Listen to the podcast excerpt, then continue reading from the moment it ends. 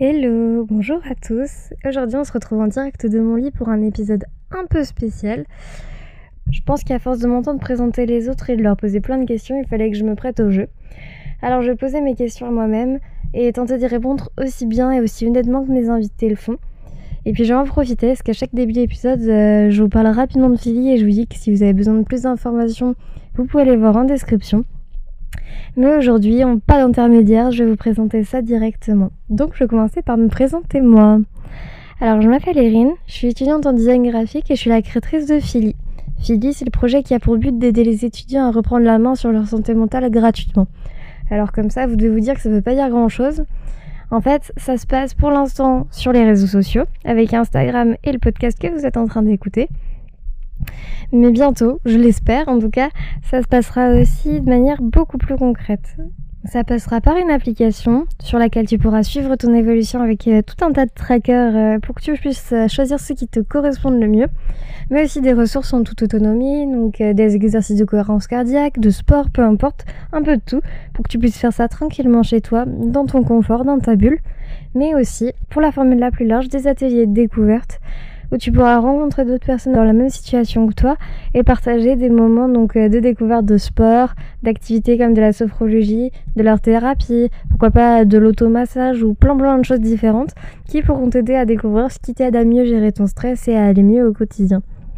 Et comment on rend ça gratuit pour les étudiants? Et eh ben moi mon objectif c'est que tous les étudiants puissent avoir accès à ce genre de à ce genre de ressources. Donc ça passerait par vos établissements scolaires donc pour ceux qui sont en école privée principalement, où vous payez un certain montant tous les ans, le but c'est de pas vous rajouter quelque chose pour votre santé mentale, mais que ce soit inclus dans vos frais de scolarité.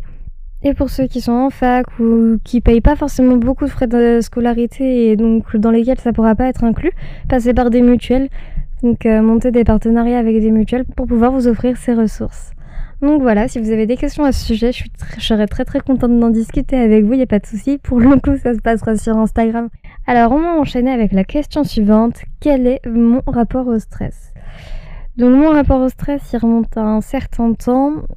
Euh, depuis que je suis au collège, donc euh, je me suis fait harceler un petit peu, comme euh, beaucoup de collégiens, je pense. clairement, tu n'es pas tout ou toute seule dans cette situation si tu l'as vécu. On est beaucoup à l'avoir vécu, je pense. Euh, mais surtout, ça s'est euh, ça s'est révélé par euh, beaucoup d'anxiété sociale. J'avais très peur de manger toute seule, comme beaucoup de monde, mais j'étais pas forcément à l'aise. J'avais toujours l'impression que j'ai toujours l'impression que tout le monde me déteste, qu'on me supporte pas. Donc ça, ça me suit un peu depuis très longtemps. Même, je pense qu'en primaire, c'était déjà un petit peu le cas. J'ai toujours eu l'impression en fait d'être la copine de la fille sympa que ma meilleure amie à chaque fois c'était celle que tout le monde aimait, qui était plus jolie, qui était plus sympa, qui était plus drôle, qui était plus tout, et que moi j'étais juste euh, la grande perche à côté. Euh, bon, non, je suis plus la grande perche, mais la grande perche à côté euh, qui était là pour accompagner un peu comme on voit dans les séries. Ouais, c'est ça, la copine ou la fille jolie, quoi. Donc moi ça se manif ça a commencé par se manifester comme ça, ensuite ça s'est manifesté par des crises d'angoisse et des, surtout beaucoup de pensées obsessionnelles. Euh, mes crises d'angoisse, ça, ressemble à, ça ressemble à des pensées qui tournent en boucle dans ma tête, une sensation de chaleur très intense qui s'empare de moi, et comme si je, si j'étais dans un flou, euh, un flou constant. Donc je fais, je fais de la dépersonnalisation, de la déréalisation. En fait, c'est comme si je me voyais de l'extérieur, comme si j'étais euh, le petit bonhomme sur mon épaule qui regarde la scène et puis euh, Forcément, c'est plus le petit démon que le petit ange, donc avec des, remarques plutôt euh, négatives que positives, tu t'en doutes bien. Donc euh, moi, ça se manifeste comme ça et par euh, des pensées obsessionnelles, comme je le disais. Donc typiquement, ce qui énerve beaucoup mon entourage, c'est le fait que à chaque fois, au moment de partir, même si j'ai fait mon sac et que je l'ai vérifié 25 fois, au moment de partir, au moment de fermer le coffre de la voiture, j'ai toujours un doute sur le fait d'avoir oublié quelque chose, genre mon chargeur, ma pilule, un truc important quoi.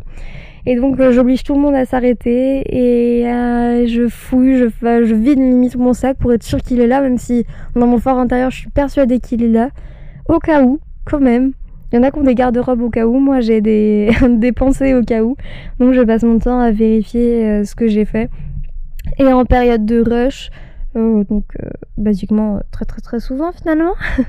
en période de rush ou en période de, rendu, de, fin de projet, tout ça. Je vais y penser tout le temps et je vais avoir tout le temps peur d'être en retard. Donc ça a ses aspects négatifs, mais ça aspects positifs aussi parce que du coup je suis hyper organisée et euh, bah, je fais tout en avance par peur d'être en retard. Et au final je suis jamais en retard et quand tout le monde galère, tout le monde euh, panique et fait des nuits blanches pour rendre les projets, bah moi ça fait déjà une semaine que j'ai fini.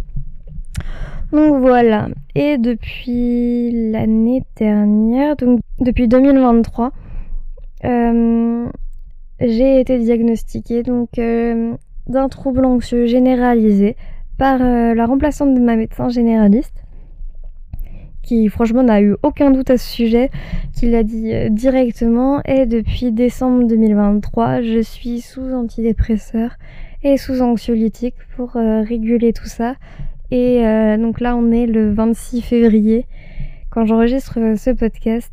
Et euh, il y a moins d'une semaine, j'ai dit enfin pour la première fois depuis très très très longtemps, je me sens bien. Pour de vrai, je me sens bien. J'avais pas de pensée qui tournait dans ma tête. Euh, vraiment, je me sentais apaisée dans mon corps, dans mon cœur, dans ma tête. Ça allait quoi. Finalement, je, je me sentais bien. Je me sentais... J'avais plus de pression dans la poitrine, j'avais plus de pensée dans la tête. J'avais juste une sensation de chaleur agréable et ouais, là je me sentais bien et bah, ça me fait un bien fou, c'est trop bien. Donc voilà. Euh, au niveau de la fréquence, je reprends vraiment les questions que je pose à tout le monde. Au niveau de la fréquence, bah moi c'est en, tout cas c'était euh, constant, c'est-à-dire que c'était tout le temps, même sans déclencheur, euh, ou alors les déclencheurs je les connais pas encore assez bien visiblement. Mais même sans déclencheur, je pouvais me mettre dans des états d'angoisse très très avancé et quand il y avait un, déclencheur, euh, tu imagines bien que c'était pire. Donc au niveau de la fréquence, c'était plutôt constant. Maintenant, c'est là en arrière-plan. Euh, je sais que ça peut revenir, mais c'est plus régulier et c'est vraiment en arrière-plan dans ma vie. Et c'est plus euh, en arrière aussi temporellement que, que toujours présent. En tout cas, en ce moment. Après, j'attends de voir, peut-être que ça reviendra, c'est peut-être juste une, euh, une, accalmie. Mais pour l'instant, vraiment, je me sens bien et c'est vraiment top. Donc, au niveau des causes, euh, il y a souvent cette sensation d'être euh, d'être débordée, d'être prise par le temps et d'être mise devant le fait accompli. Donc euh, typiquement, euh, dès que je sais que j'ai une soirée le samedi soir, mettons, le vendredi euh, soir ou le samedi dans la journée, je vais vouloir tout annuler parce que je vais devoir être avec du monde, on en a parlé avec dans l'épisode numéro 3, mais le fait d'être mise devant le fait accompli, où je sais que je vais pas être seule, où je sais que je vais être entourée dans un, dans un environnement bruyant, dans un environnement stressant, ça va en aggraver les choses. Après, maintenant, j'essaie de contrôler ça, j'essaie de me forcer aussi à, à plus avoir peur et à faire ce qui me fait peur. Parce que la plupart du temps, en fait, ça se passe très très bien et j'essaie euh, d'avoir plus confiance en moi dans le sens où je me mettrai pas volontairement dans une situation qui me fait du mal. J'essaie juste de d'avancer et mon, mon, corps et mon cerveau euh, vont dans ce sens-là aussi. Donc j'essaie de suivre ça.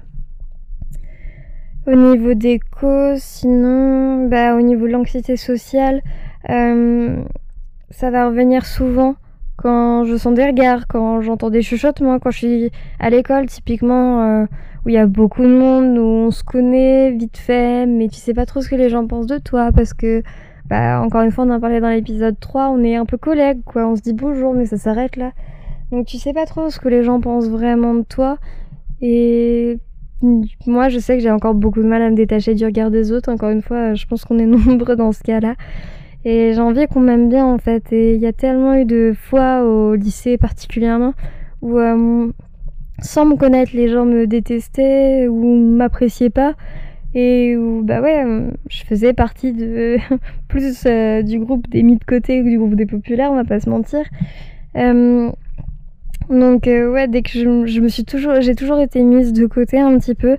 Donc clairement, ça n'a pas aidé euh, dans ma construction à ce niveau-là et j'ai du mal à faire confiance en les gens et à me dire que vraiment ils m'apprécient pour ce que je suis, Donc ça, ça va me, ça va me trigger très vite. je sais que à ce niveau-là, je vais très très vite partir en angoisse et très vite me renfermer si je sens que que je suis observée, oui, qu'on parle pas forcément dans mon dos, juste je passe devant des gens qui chuchotent et ça y est, je m'imagine que c'est de moi qui parle, quoi. Mais encore une fois, bah, le regard des autres, c'est vraiment quelque chose dont il n'est pas facile de se détacher. Et c'est un travail à faire sur soi qui est, est important, mais qui est très très difficile.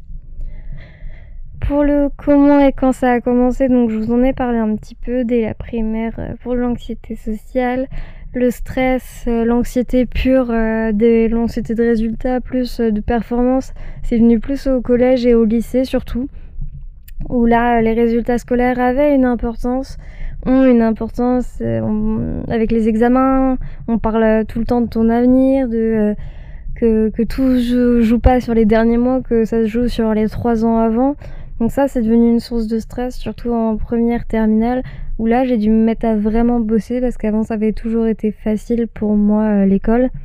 Et en première terminale, ça s'est complexifié, je me suis retrouvée à devoir apprendre à apprendre et là, ça c'est vraiment compliqué et ça m'a rajouté du stress parce que ouais, je maîtrisais pas ce je maîtrisais pas ce truc de j'apprends à apprendre et je comprenais ce que les je commençais à comprendre ce que les autres vivaient quand ils disaient qu'ils avaient passé deux heures à apprendre quelque chose et qu'ils y arrivaient pas. Bah ça y est, ça commençait à m'arriver quoi. Donc euh, ça, j'ai eu du mal à le à l'intégrer, mais ça s'est fait et j'ai eu mon bac. Euh, l'année euh, juste après le Covid. Donc euh, ça, ça s'est fait et je suis rentrée dans l'école que, que je voulais. Donc ça a un peu, ça a un peu débloqué ça en mode bah ça y est, je suis arrivée à mon objectif. On fait une pause dans le stress et puis on recommencera à stresser quand je serai rentrée à l'école quoi. Donc là-dessus ça m'a un peu ouais ça m'a un peu débloqué et là, à l'école, maintenant, bah, j'ai eu des grosses périodes de stress, évidemment. Surtout que là, on parle des études sub, donc ça a un impact plus que sur tes études, mais aussi sur ta vie future. Donc euh, là, ça a recommencé un petit peu, et maintenant, euh, j'arrive à me dire que une note, ça a pas tant d'importance que ça. Oui, ça a de l'importance maintenant, mais dans deux ans, euh, Je me trompe peut-être, mais toi, est-ce que tu saurais me dire euh, quelle était sa moyenne en première ou en seconde selon la classe euh, dans laquelle t'es? Mais quand t'es en études sup, je serais incapable de dire quelle moyenne j'avais en terminale. Alors que pourtant, à l'époque, c'était le truc le plus important euh, dans ma vie, quoi. Donc, ouais, j'essaie de, de voir un peu plus les choses sous cet angle-là, de comment ça impactera ma vie dans 5 ans et si ça impacte ma vie dans 5 ans, bah, j'y passe un certain temps, j'en prends une certaine importance. Mais si c'est pas le cas, bah, on peut baisser un peu l'importance que, que je mets dessus. Mais de la même manière que pour le travail, bah, un projet euh, qui est hyper important, qui, définit un peu, euh, je sais pas, euh, bah, moi typiquement à l'école, on a ce qu'on appelle le projet bachelor qui est équivalent à un projet de fin d'études, entre guillemets bah ça je sais que je vais y mettre un peu plus d'importance qu'une évaluation d'anglais par exemple. Je vais passer un peu plus de temps parce qu'il faut mettre euh, les choses à leur proportion, à ce qu'elles sont. Euh, j'essaye d'arrêter de me prendre la tête et de passer des heures sur un projet où je sais que ça va pas euh, valoir la même chose et, m'empêcher de prendre du temps sur un projet qui aura plus d'importance derrière ou qui me plaît plus. Ou... J'essaie de remettre les choses en perspective. Et ça a commencé aussi euh, parce que euh, j'ai subi plusieurs traumatismes. J'en parlerai pas là. Vous me direz si vous voulez que j'en parle un peu plus euh, en précision. Ça fera peut-être l'objet d'un deuxième épisode bonus. Mais j'ai subi plusieurs traumatismes et maintenant je sais que j'ai beaucoup de j'ai beaucoup de triggers où euh, un lieu, une odeur, une personne peut me peut très vite une phrase peut très vite me mettre en angoisse par rapport à ce traumatisme. Donc voilà et euh, ça s'est manifesté aussi par des moments de très très bas, très très mal où vraiment j'ai été au fond du trou et ça ça allait pas. Mais bon, j'ai toujours été très forte pour le cacher, donc euh, auprès des gens auprès de ceux que je voulais pas qu'ils le sachent parce que ça allait les faire souffrir ou parce que je voulais pas en parler, j'arrivais à le cacher. Et il y avait que très peu de personnes qui étaient au courant. Et à cette époque-là, à ce moment-là, quand ça allait vraiment pas, euh, je me suis aussi euh, scarifiée. Donc, euh, c'est pas quelque chose dont je suis fière. Aujourd'hui, mes cicatrices, je les cache par mes tatouages. C'est quelque chose qui a fait partie intégrante de ma vie. Donc maintenant, je me construis autour de ça. Et ça me permet d'être. ouais, ça m'a permis d'être plus forte aujourd'hui, même si je dis pas que c'est ce qui devait arriver et j'aurais aimé ne pas être aussi forte que ça aujourd'hui à cause de ça.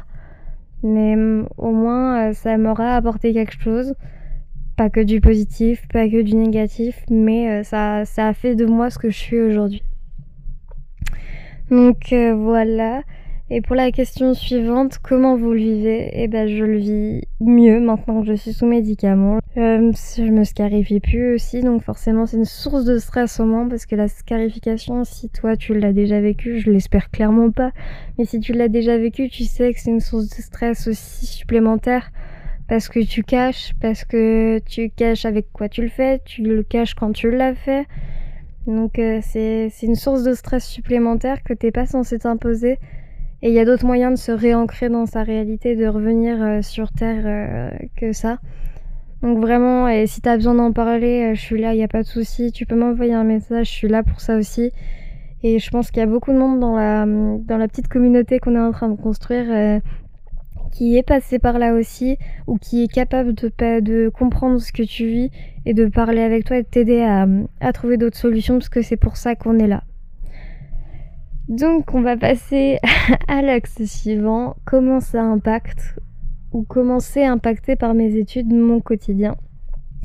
Donc c'est impacté par mes études parce que ça me rajoute du stress, parce que ça me... Ouais, ce que je disais tout à l'heure, euh, le, sentiment de déborder, il est toujours présent, surtout, euh, surtout en grosse période de rush, en fin de semestre. Euh, les étudiants, on connaît tous un peu ça, même au collège, même au lycée, les fins de trimestre, les fins de semestre, c'est toujours source de stress. Donc euh, voilà, et comment ça impacte euh, mon quotidien et mes études? Ça impacte mon quotidien parce que hum, j'ai du mal à faire les choses, j'ai du mal à... Il y a des jours où je vais être incapable de sortir, où je vais être incapable de... Même, euh, même aller au restaurant, même sortir marcher, ça va pas être possible. Et ça, mon entourage le comprend pas toujours c'est pas facile non plus pour moi de, de, dire non quand on me propose des soirées. Euh, bah ouais, j'ai envie d'être là, mais là je m'en sens pas capable. Donc euh, ouais, être capable de dire non et de se prioriser soi, c'est vraiment pas facile, mais faut apprendre à le faire. Et ça impacte mes études parce que du coup je suis pas toujours euh, en phase avec ce que je fais. Je suis pas toujours sûre de ce que je fais. Je me compare beaucoup. J'essaye de me comparer de moins en moins, mais je me compare beaucoup et je me comparais beaucoup. Donc c'est ancré en moi. Et ça impacte mes études parce que ouais, je suis pas toujours concentrée sur ce que je fais. Euh, euh, ma peur du vide, ma peur de l'ennui fait que j'entreprends 20 000 projets en même temps. La preuve, là, je suis du coup en troisième année euh, d'études supérieures en graphisme, donc une année quand même charnière. En même temps, en parallèle, donc je suis en train de monter Philly. J'ai plusieurs accompagnements pour ça, pour euh, m'aider à monter la chose. Mais ça fait beaucoup de temps pris euh, sur mon temps libre aussi. Et en parallèle, plus plus du coup, je suis présidente d'une association euh, avec laquelle on part faire l'Europe Raid cet été, donc un raid solidaire pour déposer des fournitures scolaires dans des pays d'Europe de l'Est pour des enfants dans des orphelinats et des écoles. Donc ça, ça va me prendre tout le mois d'août et ça me prend déjà beaucoup de temps parce que euh, on démarche les sponsors, on prépare la voiture. Euh, donc voilà, pareil, si vous, là, si vous voulez plus d'informations, je vais pas mettre les là-dessus dans cet épisode, mais vous pouvez m'envoyer des messages. Encore une fois, je serais ravie d'en parler. Donc forcément ça impacte mes études parce que bah, j'ai mille choses euh, dans la tête en même temps. Donc oui, euh, j'avoue, parfois je suis pas concentrée à ce que je fais en cours. Je vais plus être là à préparer les posts pour Philly, le prochain podcast euh, que j'ai envie de faire, contacter mes invités, démarcher des sponsors, que faire ce que je suis censée faire en cours. Mais bon, pour l'instant, ça a pas l'air de trop m'envahir et de dégrader mon travail.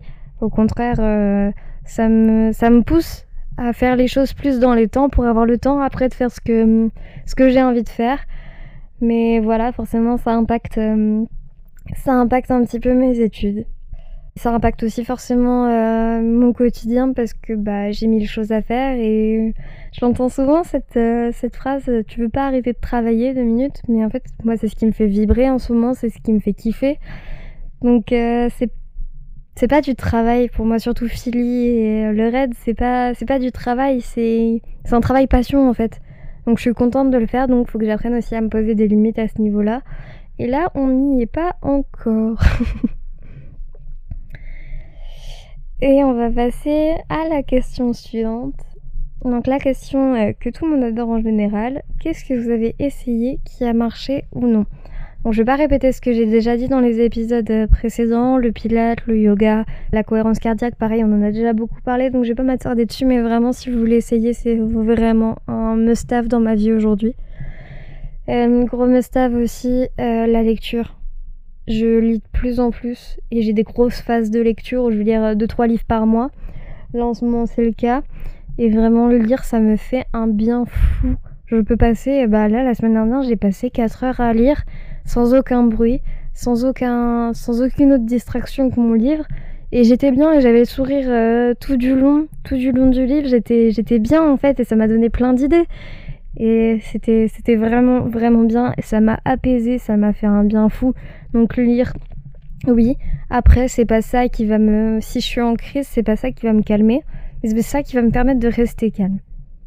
Donc voilà, pour ceux qui aiment lire, euh, vraiment continuer et perdez pas ça, même si je sais qu'aujourd'hui, nos habitudes sont pas forcément liées à la lecture. On a plus tendance à scroller le, soir avant de dormir que de lire un livre. Mais franchement, réintégrer ça dans ma routine, ça m'a fait un, ça m'a fait beaucoup de bien. Et du coup, ce que j'ai essayé euh, aussi qui a marché, c'est me mettre des petites routines, donc euh, qui sont pas contraignantes, que je me que je me force pas à faire euh, constamment, mais intégrer des petites routines comme bah lire le soir avant de dormir, le matin prendre le temps de vraiment prendre un petit déjeuner. Je me, en général, je me lève deux heures avant que mes cours commencent, que ma journée commence, pour avoir le temps de prendre un petit déjeuner, de me poser, de regarder un truc. Si je veux regarder un truc, d'écouter de la musique. Si je veux écouter de la musique, de lire un peu si j'ai envie de lire, vraiment boire monter tranquillement le matin, boire mon café tranquillement le matin, ça me fait beaucoup de bien et ça me met dans une bonne dynamique pour la journée. Si je commence ma journée avec une séance de sport, je vais être dans une dynamique de fou pour la journée. Si je commence ma journée en me réveillant 3 minutes avant de partir, je sais que ma journée, euh, je vais pas être bien, je vais pas être dans mon assiette, je vais être un peu à côté de mes pompes. Et euh, je viens de dire toutes les expressions qui veulent dire la même chose, mais t'as compris l'idée. Voilà, donc pour moi, la, routine le soir et le matin, c'est vraiment devenu quelque chose qui fait partie intégrante de ma vie. Et euh, être créative aussi, même si, pareil, euh, j'ai du mal à m'y mettre. J'avoue que TikTok parfois m'attire plus que sortir une feuille et faire un dessin, malgré mes études de graphiste. Mais euh, être créative, c'est vraiment quelque chose qui m'aide à me détendre. Après, euh, comme travailler, j'ai du mal à travailler dans le silence et à dessiner dans le silence. Et ce que je regrette de plus en plus, c'est que j'ai du mal à travailler ou à dessiner juste avec de la musique. J'ai besoin d'un stimuli visuel aussi, donc j'ai besoin d'une vidéo, j'ai besoin d'un film, j'ai besoin de toujours quelque chose à côté de moi. Et ça, je le regrette un peu parce que ouais, je suis plus capable de pas m'ennuyer si j'ai pas une source de distraction à côté, à part quand je lis. C'est pour ça que je dis que lire pour moi c'est devenu important, parce que c'est le seul moment où j'ai pas de distraction à côté et où je me sens bien. Donc ça j'aimerais retrouver, donc euh, j'essaye de le faire avec des podcasts, mais ça fait toujours un stimuli important, surtout quand je travaille et que derrière il y a quelqu'un d'autre qui dit euh, autre chose à côté de moi, c'est pas forcément toujours la meilleure solution. Donc euh, ouais là-dessus j'essaie de retrouver un petit peu quelque chose de plus sain et de, de redevenir créative.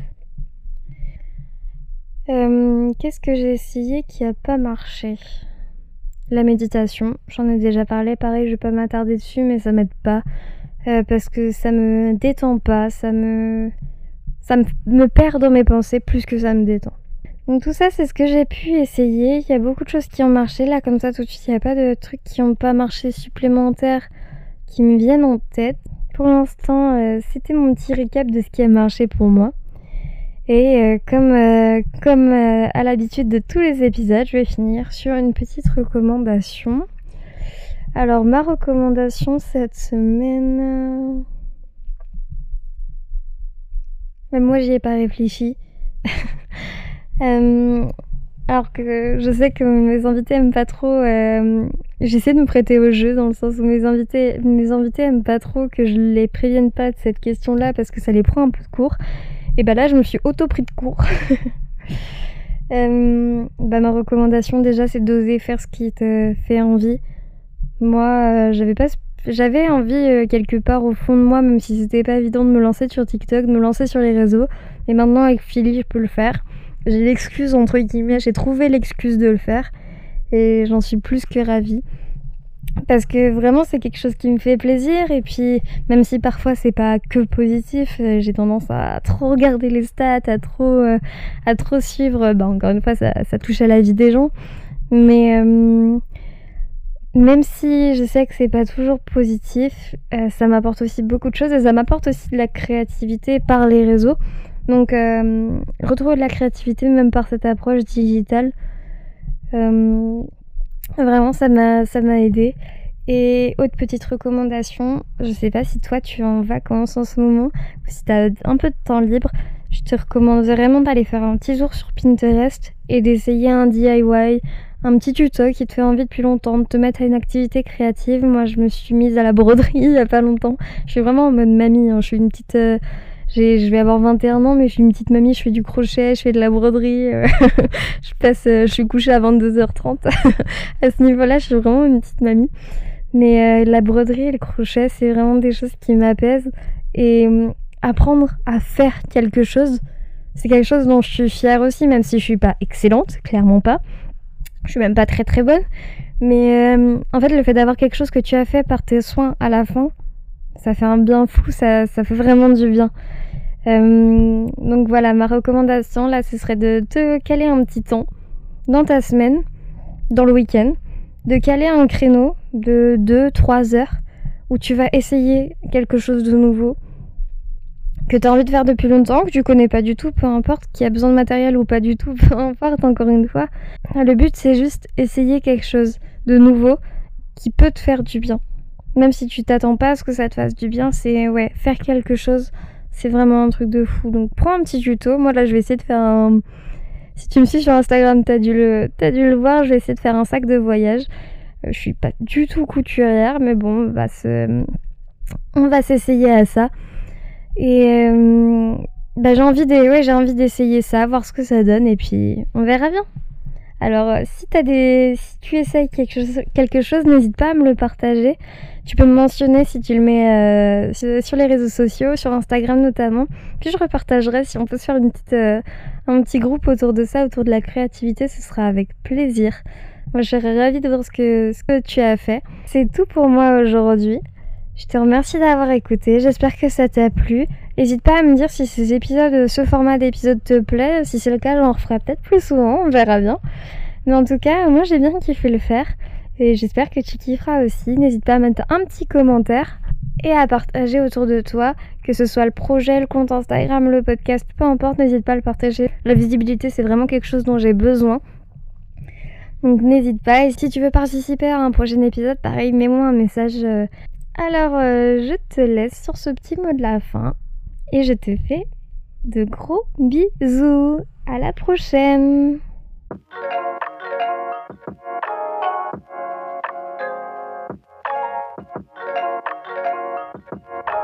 Mais comment tu fais